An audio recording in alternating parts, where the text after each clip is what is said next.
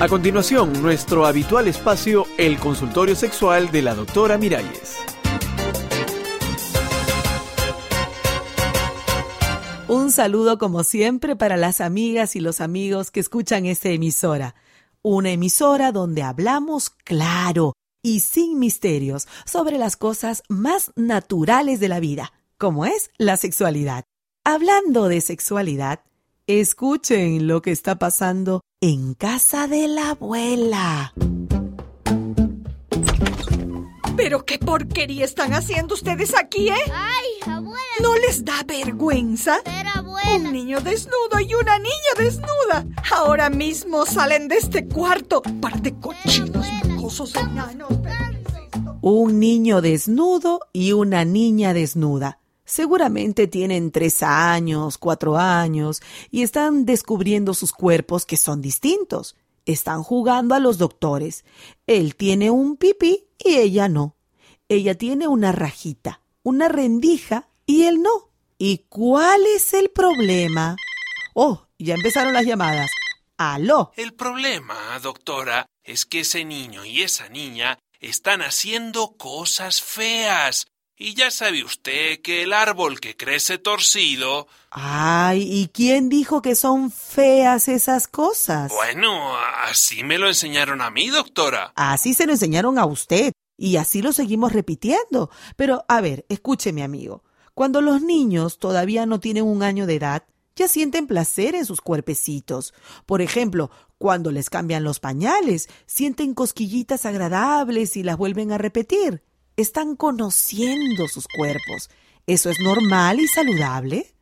Otra llamada. ¿Aló? Doctora, ¿Qué tal? ¿Cómo está? yo tengo dos hijos. Sí. La niña tiene cuatro años y el niño tres. Ajá. El otro día los encontré, como dijo esa señora que llamó antes, tocándose sus, sus partes y riéndose. ¿Y qué hizo usted? ¿Qué iba a hacer, doctora? Les di unos buenos correazos. No. Yo no quiero que se me malogren, doctora. Ah, no, no, no, no. Pues muy mal hecho, mi amiga. ¿Por qué?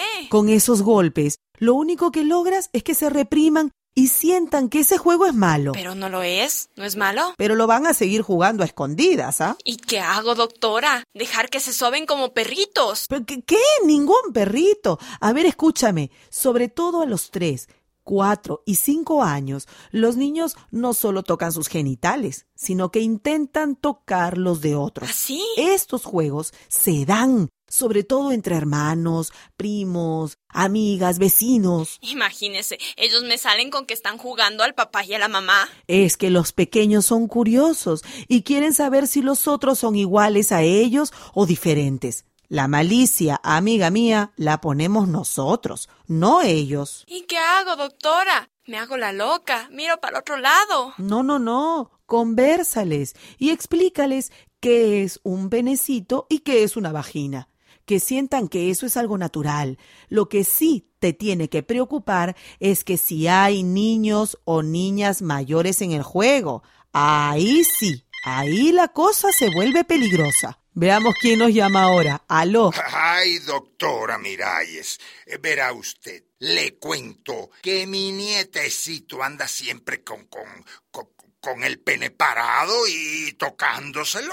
Eh, yo digo que eso es una enfermedad. No, no, no. ¿Qué, qué- qué dice usted, ah? Por supuesto que no es una enfermedad, pero seguramente el niño tiene un desajuste emocional, algún problema en la familia que le crea angustia. Tal vez. Mira, que los niños y las niñas se masturben, que se toquen, no tiene nada de malo. Pero claro, si se pasan todo el día en eso y, y en cualquier lugar, ahí el problema debe estar en los padres. Eso digo yo. Le aconsejaría que visite a un psicólogo.